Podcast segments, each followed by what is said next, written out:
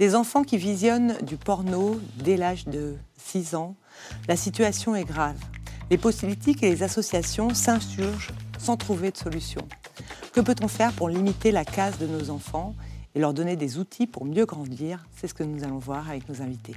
Thomas Romer, vous êtes directeur fondateur de Open, l'Observatoire de la parentalité et de l'éducation numérique. Bonjour. Bonjour. Euh, Maëlle Chaland-Belval, vous êtes présidente de Comitis, un organisme d'éducation à la vie affective et sexuelle. Et Maria Hernandez-Mora, psychologue clinicienne, et vous êtes spécialiste de l'addiction à la pornographie. Et puis Jeanne Patureau, journaliste au Figaro étudiant. Bonjour. Euh, vous allez nous parler, un peu, faire un petit peu euh, le contexte de la situation. Oui, tout à fait, parce que la consommation de contenu pornographique a explosé euh, chez les mineurs en quelques années. Et pour évoquer ce sujet, il est important d'avoir quelques chiffres en tête. Un jeune sur trois aujourd'hui a déjà vu du porno avant l'âge de 12 ans. 60% des garçons, 40% des filles regardent du porno au moins une fois tous les deux, voire trois mois. Et puis c'est peut-être le plus inquiétant, près de la moitié des garçons disent regarder euh, ces contenus pour s'informer sur la sexualité. Il y a donc un vrai enjeu euh, pédagogique. Alors le gouvernement semble en avoir conscience puisqu'il a lancé un projet de loi projet de loi qui vise à sécuriser Internet. Et il a été discuté au Parlement en octobre 2023. Et concernant le volet sur la lutte contre la consommation de pornographie chez les jeunes, l'objectif est assez simple, obliger euh, les consommateurs à prouver qu'ils sont majeurs au moment où ils souhaitent accéder au site. Pour cela, ils peuvent demander à un tiers de confiance de soumettre une pièce d'identité au site.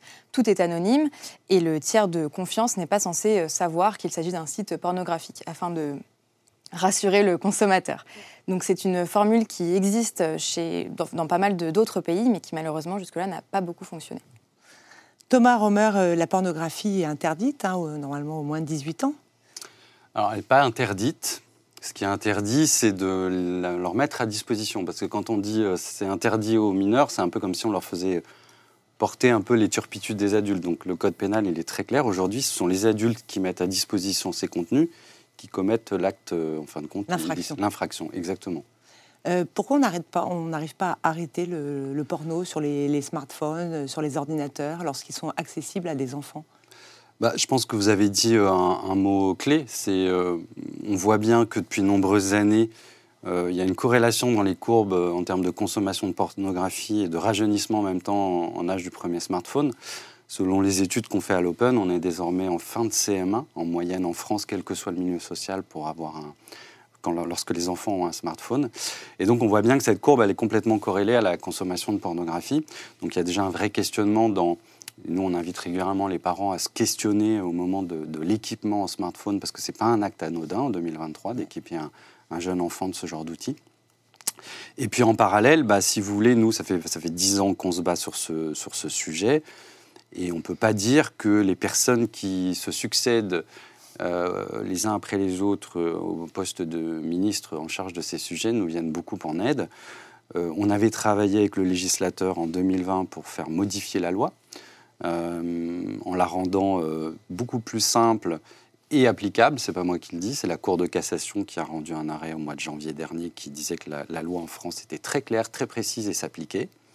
Et euh, d'un coup de baguette magique, on a un ministre qui s'est réveillé au mois de février, donc un mois après, pour nous annoncer qu'il changeait les règles du jeu. Euh, parce que soi-disant ça allait pas assez vite. Et euh, bah là, le texte de loi qui est en cours d'examen au Parlement, on l'a dénoncé dans maintes tribunes avec plusieurs associations. On est même rejoint par euh, la Ligue des avocats des droits de l'homme qui nous soutiennent dans la démarche, par les féministes qui disent que le texte n'est pas applicable, euh, et récemment par les opérateurs euh, techniques. donc L'idée, c'est de demander une pièce d'identité aux personnes qui consultent ces sites, c'est ça? Bah, En fin de compte, c'est de tout l'enjeu, on voit bien que c'est l'enjeu qui est propre à la régulation d'Internet aujourd'hui. La question, c'est de se poser, à partir du moment où les adultes, nous autres, avons décidé qu'il y avait des espaces qui ne devaient pas être accessibles aux mineurs, c'est comment on permet cette régulation-là et cette vérification. Mais ce qui est très paradoxal avec Internet, c'est qu'en fin de compte, on voit bien qu'il y a des différences d'enjeux. Euh, quand euh, on se connecte pour la première fois au site de la Française des Jeux, ça gêne personne de venir déposer une pièce d'identité. Mais là, comme on parle de contenu pornographique, il semblerait que ça soit un peu plus touchy pour euh, pas mal d'adultes de, éventuellement imaginer qu'on pourrait savoir qui consulte quoi et comment. Bien sûr qu'on peut entendre que c'est une problématique, mais nous, ce qui nous désole en tant qu'assaut de protection de l'enfance, c'est qu'on est en train d'opérer une hiérarchisation des choses, et notamment on est en train de sacrifier les enfants sur l'autel de la protection des données personnelles. Et je pense que dans un pays comme la France en 2023, c'est tout simplement inacceptable. Maëlle euh, Chaillon-Belval, euh, quelles sont les conséquences, quel est l'impact de la pornographie chez nos enfants? Donc nous, on travaille euh, en, éducation affective et sexuelle auprès des enfants et des adolescents. Et moi, j'exerce ce métier depuis 20 ans. Et je l'ai vu, en fait. J'ai vu la montée de la marée noire, on pourrait dire ça comme ça. Moi, je l'appelle un peu comme ça, puisque ça rend euh, les questions, notamment des boîtes à questions, un peu poisseuses, en fait. Euh, c'est-à-dire Vous êtes choqué parfois? Parfois, on est choqué. Euh, parfois, on peut être aussi un petit peu saturé. Vous voyez, ça produit. En fait, ça peut produire chez les adultes les mêmes effets que chez certains enfants. Euh, parfois des effets de dégoût, des effets de surprise, des effets de saturation. Euh, et en fait, on est surtout euh, interpellé par le fait qu'il n'y a pas de regard parallèle posé pour un adulte. la pornographie fait partie des représentations de la sexualité qui sont présentes à son esprit parmi d'autres propositions et peut-être d'autres expériences de vie euh, qu'il a pu euh, traverser. Pour euh, certains enfants, c'est parfois la première fois qu'ils voient la nudité adulte, des fesses, des sexes d'adultes, d'hommes, de femmes. Donc c'est une éruption un petit peu massive. Et c'est la première fois, évidemment, qu'ils voient des représentations d'actes sexuels dans une variété, parfois une incongruité, une violence, un zoom qui pour nous est une construction. On peut pour certains d'entre nous faire la part des choses et comprendre que c'est une fiction, c'est un scénario. Mais un enfant n'a pas euh, les outils pour comprendre ça et il prend au premier degré cette représentation pour la représentation de ce qu'est la sexualité adulte. Alors oui, ça peut produire euh, du dégoût et pour certains d'entre eux aussi une fascination, euh, l'un et l'autre étant parfois reliés. Et donc, j'ai un peu l'impression que dans nos séances, pour certaines d'entre elles, on a quasi une entreprise de démazoutage à faire. C'est-à-dire, on doit un peu nettoyer tout ça. On est obligé de s'y attaquer avant de pouvoir reparler du respect du corps, avant de pouvoir reparler de la puberté. Il faut avoir parlé de sodomie, d'éjaculation faciale et j'en passe, avant de parler des signes de la puberté. Donc c'est vrai que c'est pas toujours facile sur le plan aussi éducatif et pédagogique parce que s'invitent, malgré nous et malgré eux, des contenus qu'on aimerait pouvoir resituer dans un contexte plus global. Euh, Maria Hernandez Mora, euh, il y a aussi un autre phénomène qui peut euh, survenir, c'est l'addiction tout simplement à la pornographie. c'est de plus en plus fréquent? Oui, malheureusement, c'est de plus en plus fréquent. Alors moi, mon expérience clinique, moi je travaille euh, dans une unité que j'ai fondée pour euh, traiter de manière spécialisée les addictions à la pornographie, donc à l'hôpital Simone Veil dans le 95, et aussi à l'association des clics que nous avons fondée. Et de ce que je vois dans le 90% de nos patients, c'est qu'ils ont tous commencé l'addiction en âge prépubère. Et que cette addiction qu'ils ont développée, ça fait souvent 15, 20, 25 ans qu'ils l'ont derrière eux et qui est née au moment d'un contact précoce avec la pornographie. Avant la puberté. Avant la puberté. Donc je rejoins ce que Thomas disait, cette idée qu'il faut protéger les enfants plutôt que protéger les adultes, parce que je, ce que je constate, c'est que le contact précoce avec la pornographie est le facteur de risque le plus important pour développer une addiction plus tard.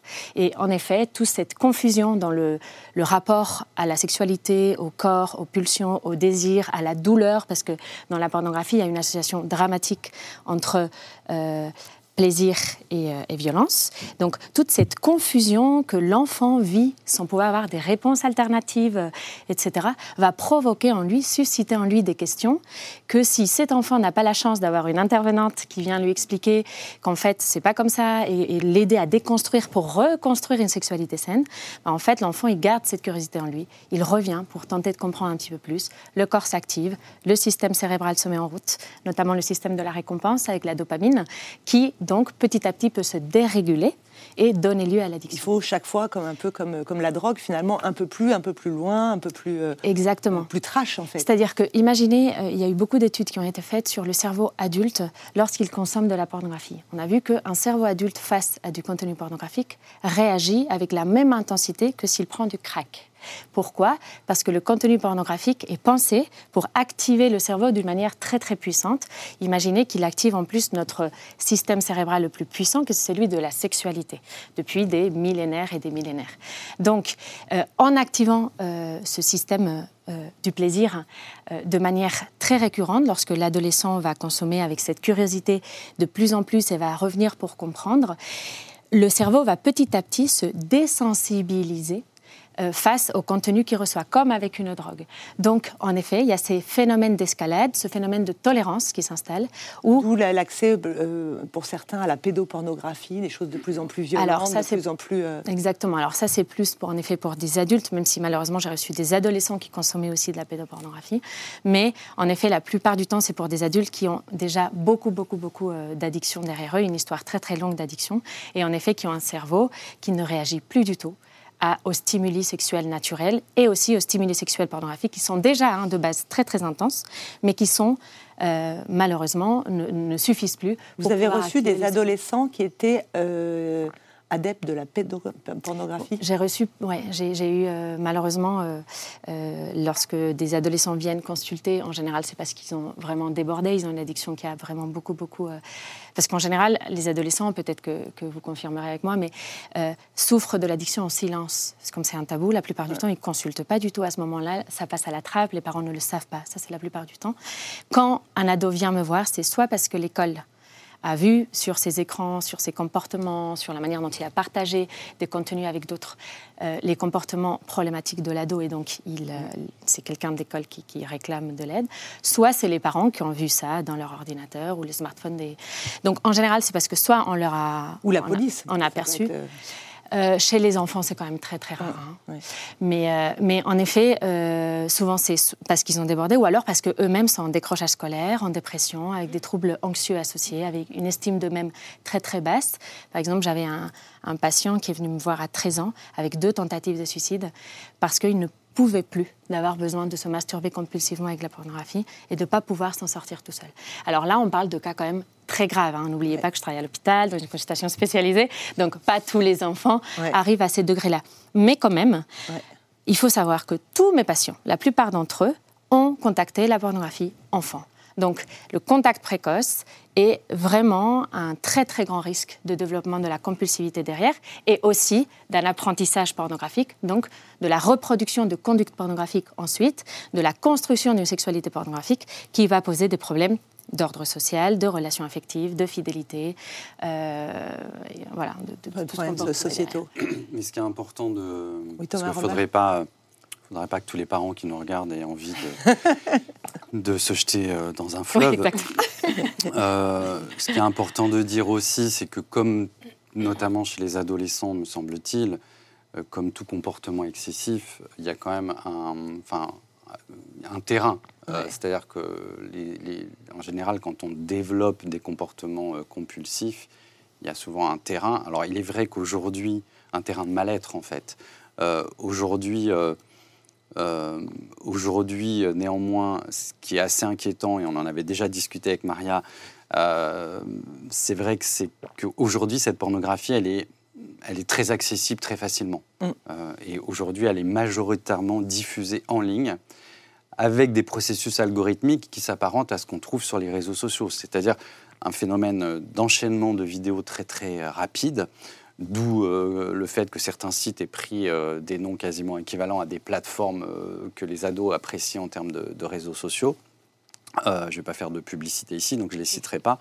Pour autant, on sait qu'il y a aussi aujourd'hui dans la manière dont est diffusée la pornographie à la fois un impact sur les contenus, puisque euh, c'est ce que démontrait l'excellente émission d'Élise Lucet, Cache Investigation, hein, très récemment diffusée. En fin de compte, la violence est au cœur. On ne parle plus de la même pornographie, en fait. On parle d'une pornographie qui est aujourd'hui essentiellement centrée sur l'avilissement des femmes et la violence, parce que c'est devenu un critère marketing. Et, ça, c'est très stimulant. Pour et l'avilissement aussi des, enfants, parce qu'il y a eu un rapport aussi qui montrait le, développement de la pédopornographie de façon euh, colossale. Quoi. Oui, alors cette question de la pédopornographie, là, malheureusement, elle est omniprésente. Elle est, nous, on a réclamé le blocage en septembre dernier de Twitter pour cette raison. Euh, sur Twitter, il faut que les parents sachent qu'on trouve moi qui travaille malheureusement dans ce domaine, je fais beaucoup de veille sur Internet et Twitter est aujourd'hui, enfin X maintenant, qui n'a jamais aussi bien porté son nom, euh, est la plateforme euh, sur laquelle on trouve le plus de contenu euh, dégradant pour les femmes. J'ai vu des scènes de viol, d'inceste qui sont en libre accès et tout le monde s'en fiche. Donc moi, je veux bien qu'on ait un ministre, une fois encore, qui dise que ça va pas assez vite, mais quand on a des lois qui sont prêtes à être appliquées, on change les règles du jeu, et quand les lois, quand on saisit la justice pour réclamer le blocage d'une plateforme, il n'y a rien qui se passe. Donc euh, on voit bien qu'aujourd'hui, il y a un vrai enjeu pour les pouvoirs publics à, bah, enfin faire euh, nous aider, nous autres associations qui nous battons sur le terrain, à au moins symboliquement aussi marquer des lignes jaunes. Mm. Parce que c'est aussi ça le problème, c'est que ça fait... Euh, le premier site pornographique qui s'est mis en ligne, ça fait 16 ans, 16 ans, et ça fait 16 ans qu'on se contrefiche que potentiellement des enfants de 5 ans aient accès à ces contenus sans les avoir cherchés. Jeanne, Comment ça se passe à l'étranger? Puisqu'évidemment, la France n'est pas le seul pays euh, touché, le seul, le seul pays qui a un problème euh, pour réguler ces plateformes. Euh, l'une des premières lois qui avait été mise en place et quasiment votée, c'était au Royaume-Uni en 2019, et le principe était le même que celui du projet de loi discuté en France. Bien problème. Voilà, l'idée c'était donc de, à nouveau, prouver son identité, prouver qu'on est majeur pour accéder à cette plateforme. Ah, est-ce que ça a fonctionné? Non, ça n'a pas fonctionné, simplement parce que les, les voix se sont élevées afin de protéger les données personnelles. Ah, toujours le même problème? Toujours le même problème. Et le même problème également en Australie est survenu au mois d'août 2023, un projet de loi tout à fait similaire qui a été bloqué pour euh, les mêmes raisons. Il euh, n'y a pas de solution, Jeanne? Il y a quelques solutions. En tout cas, il y a quelques pays qui arrivent à mettre en place euh, ce projet, notamment aux États-Unis. C'est dans quelques États seulement, donc notamment au Texas, en Arkansas, en Arizona et également en Louisiane où les utilisateurs des plateformes doivent, dans ces États, prouver qu'ils sont majeurs. Le problème, c'est que, euh, à nouveau, les plus déterminés arrivent à trouver des, moyens d'y accéder, donc notamment euh, via des réseaux sociaux, euh, d'autres plateformes, ou encore en utilisant un VPN pour prouver qu'ils ne sont pas localisés dans l'État qui interdit, qui passe par d'autres biais. Mais je pense que, enfin, une fois encore, pour rassurer celles et ceux qui nous écoutent, euh, je pense que quoi qu'on mette en place, de toute façon, un adolescent est génétiquement programmé pour franchir une ligne jaune édictée par des adultes. Le problème, c'est que pour l'instant, il y a là, on parle d'enfants de 8 ans. Hein, c'est bien pas, sûr, bien sûr, mais je parle des adolescents là. Et, et, évidemment qu'il y a un double chantier de protection de l'enfance. Le chantier euh, que nous, on essaie de porter avec euh, Mel. Euh, elle, elle va voir les enfants, on va voir les parents, euh, pour essayer d'organiser un contre-discours mm. et faire en sorte que ces images soient moins impactantes dans la construction des jeunes et dans leur représentation de la sexualité. Et puis d'un autre côté, il y a un enjeu en effet euh, législatif et technique, mm. mais on voit bien qu'on va dans un mur, puisque, sans plagier M. El Kabash, que, parce que tout simplement, euh, euh, voilà, on a vu des pays qui ont voulu mettre en place ce qui a été mis en place en France et ça ne fonctionne pas. Et pour l'instant, les États-Unis sont les mm. plus en pointe. Maria Hernandez, que peuvent faire les parents? Qu'est-ce qu'on peut dire aux parents? Alors, je comprends. Sans, complètement les désespérer. Oui, en effet. Je, pense qu'être parent aujourd'hui, c'est très, très difficile. Hein, parce que euh, aujourd'hui, les enfants, les adolescents ont des menaces qu'ils n'ont jamais eues par ailleurs euh, dans d'autres époques. Et la question de, de, de, la sexualité en ligne est, tellement vaste, elle peut, elle peut arriver à de manière tellement envahissante chez nos adolescents, chez les enfants, que je comprends que les parents se sentent totalement menacés en permanence et aussi un peu déboussolés parce qu'ils n'ont pas les clés bah pour euh, pouvoir en parler. eux, eux-mêmes n'ont pas connu. Exactement. donc euh, ils ne savent pas en fait. Voilà. Donc moi je les comprends. Donc euh, je, je, je, suis tout à fait d'accord avec Thomas qui tente quand même de, de rassurer les parents parce qu'en effet je pense qu'il faut le faire. C'est-à-dire que les parents la plupart du temps font leur boulot. Ils tentent de faire au mieux leur travail. Maintenant. il faut, je pense qu'une priorité, c'est que les parents se forment et s'informent sur comment, euh, déjà, quel est le développement psychosexuel d'un enfant, quelles sont les phases de ce développement-là, qu'est-ce qui est normal ou pas normal chez l'enfant pour pouvoir aussi le comprendre, comment en parler avec lui en fonction de son stade de développement, comment avoir l'aider à faire l'expérience, moi je dis souvent ça aux parents, dès le bain, dès la toute petite enfance, à faire l'expérience que leur corps, moi je dis souvent aux parents, on a beaucoup entendu euh, euh, mon corps m'appartient. Moi, j'aime bien dire aux parents, il faut, il faut pas dire ça aux enfants. Il faut dire, mon corps, c'est moi. C'est pas pareil. C'est-à-dire que ce qu'on fait avec mon corps, ce qu'on touche dans mon corps, la manière dont on traite mon corps, c'est moi au plus profond de moi qu'on fait. Donc, apprendre aux enfants depuis, depuis tout petit à avoir un rapport avec eux-mêmes et un rapport avec les autres qui puissent petit à petit mettre des protecteurs et internes et externes, c'est-à-dire qu'ils puissent comprendre comment eux-mêmes se protéger. Donc accompagner les parents à, voilà, à, bien comprendre ce développement des enfants, à comment parler avec eux en fonction du stade de développement d'enfant sur la sexualité. Et à un moment donné, moi je vous parlais de CM1, euh, assez vite, il va falloir commencer à anticiper avec l'enfant et dire voilà, il y a la pornographie qui existe, la pornographie propose ce modèle-là, et en fait, la vraie sexualité, c'est pas ça. Et puis petit à petit. Lui en parler avant, parce que de toute façon, on ne pourra pas éviter. Euh, même si. Euh, il y, avait un groupe Facebook auquel j'ai appartenu, c'est pas de smartphone avant 15 ans, c'est un, groupe, un groupe créé aux États-Unis. Et alors, ça sert un peu de, de, groupe de soutien pour les mères de famille comme moi donc, euh, pour éviter de donner un, téléphone à son enfant avant 15 ans, on voit des, un peu comme les alcooliques anonymes, on est là, on, se soutient. Et, euh, et, mais la plupart des parents euh, leur donnent beaucoup plus jeunes, en, réalité. C'est vrai que je pense que c'est important. C'est difficile, hein. même l'école souvent demande un téléphone. C'est-à-dire hein. qu'on parlait tout à l'heure des filtres externes. C'est absolument nécessaire qu'il y ait des filtres externes et qu'il y ait une difficulté d'accès. Il y a 70% des contacts pornographiques des enfants se font de manière accidentelle. Donc en fait, ils ne le cherchent pas volontairement. Donc évidemment qu'il faut mettre des filtres externes. Et puis on ne peut pas les empêcher d'être curieux. Des filtres internes, bien sûr. On peut évidemment Mais curiosité, avoir envie de, bien savoir sûr. à quoi ressemble le corps humain. Mais aussi, ils n'osent pas poser la question et se renseigner avec des adultes ou avec des personnes qui, qui, qui, les entourent. Parce qu'il y a un tabou autour de ça aussi. Il y a un dialogue qui n'existe pas. Exactement, il y a un fait, manque. Ce fil de la parole. C'est pas facile aussi de parler euh, à ses enfants un, de ça. un superbe pare-feu aussi. Bien sûr. C'est-à-dire qu'il y a les pare-feux techniques, mais il y a aussi euh, ce lien, la parole, alors qui peut être avec euh, les parents, avec des adultes de confiance, parfois avec des personnels euh, scolaires qui sont formés, parfois avec, ça peut être un médecin de famille, mm. ça peut être une grande cousine, ça peut être, voilà, diverses personnes autour de l'enfant qui l'identifient comme étant des personnes de confiance. En fait, il y a du silence. Il y a, vous voyez, la pornographie. Elle est là, mais on elle est, pas. Voilà, elle est omniprésente, elle est blaguée, elle est mimée, banalisée, mais elle n'est pas très réfléchie ni parlée. On a assez peu d'espace pour la penser, pour prendre un petit peu de recul, et elle agit euh, comme une sorte de euh, euh, facteur de sociabilisation entre adolescents. Donc, ils ont toutes sortes de mots repères qui sont pour eux le moyen peut-être de montrer qu'ils sont grands, qu'ils sont initiés. Il y a un côté presque rite d'initiation pour certains d'entre eux autour de cette question-là de la pornographie, en particulier chez les garçons. Ça agit très fort. parfois, ils, ont, ils montrent dans une classe que ce répertoire pornographique est maintenant à leur disposition, notamment dans le verbe ou dans les gestes, dans des mimes, hein, franchement, en salle de classe, pour montrer bah, qu'ils ont grandi. Mm. Et parfois aussi, pensent-ils, pour plaire comme on enverrait une photo de son pénis en se disant elle va trouver ça extraordinaire.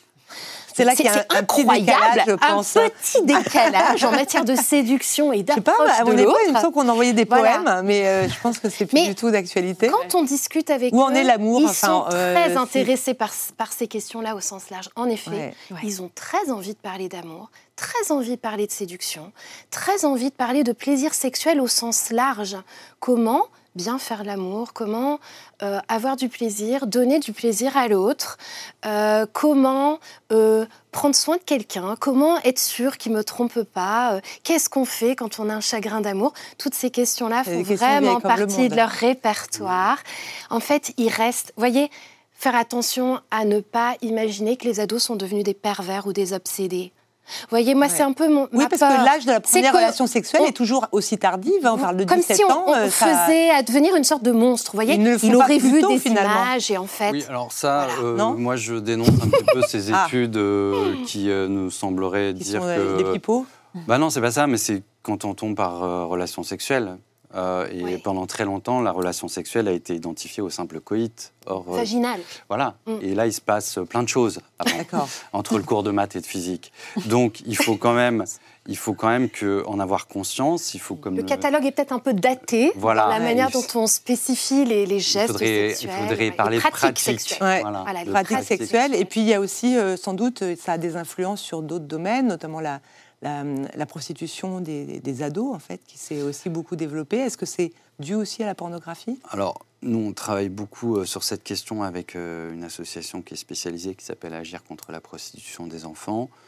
Il est vrai que euh, on observe quand même un lien assez important entre une surconsommation de pornographie et des enfants qui pourraient adopter ces conduites à risque-là, même si il faut une fois encore relativiser, parce que les enfants qui vont jusqu'à euh, franchir cette ligne jaune affreuse de la prostitution sont des enfants qui ont, pour la plupart d'entre eux, connu un parcours de vie très très chaotique, souvent été victimes d'abus sexuels dans leur enfance ou euh, de choses qui n'ont pas été euh, mises sur la table et dévoilées et qui viennent parfois expliquer ces conduites à risque dans une forme de, résilience mise à l'épreuve. et ça, c'est quelque chose d'affreux qui est très préoccupant, mais qu'il faut aussi remettre en perspective. Il faut encore, j'essaie de rassurer celles oui. ceux qui nous On essaie de, terminer sur cette, euh, cette note. Se retenir de punir aussi, peut-être, de manière systématique, pour garder euh, une forme de confiance et pouvoir interdire sans être dans l'obsession punitive. On va se terminer sur cette note de, positive et d'espoir pour pas déprimer tous les parents qui nous regardent. Merci beaucoup d'avoir participé à, cette émission et puis à, très bientôt euh, dans Paris d'école. Merci.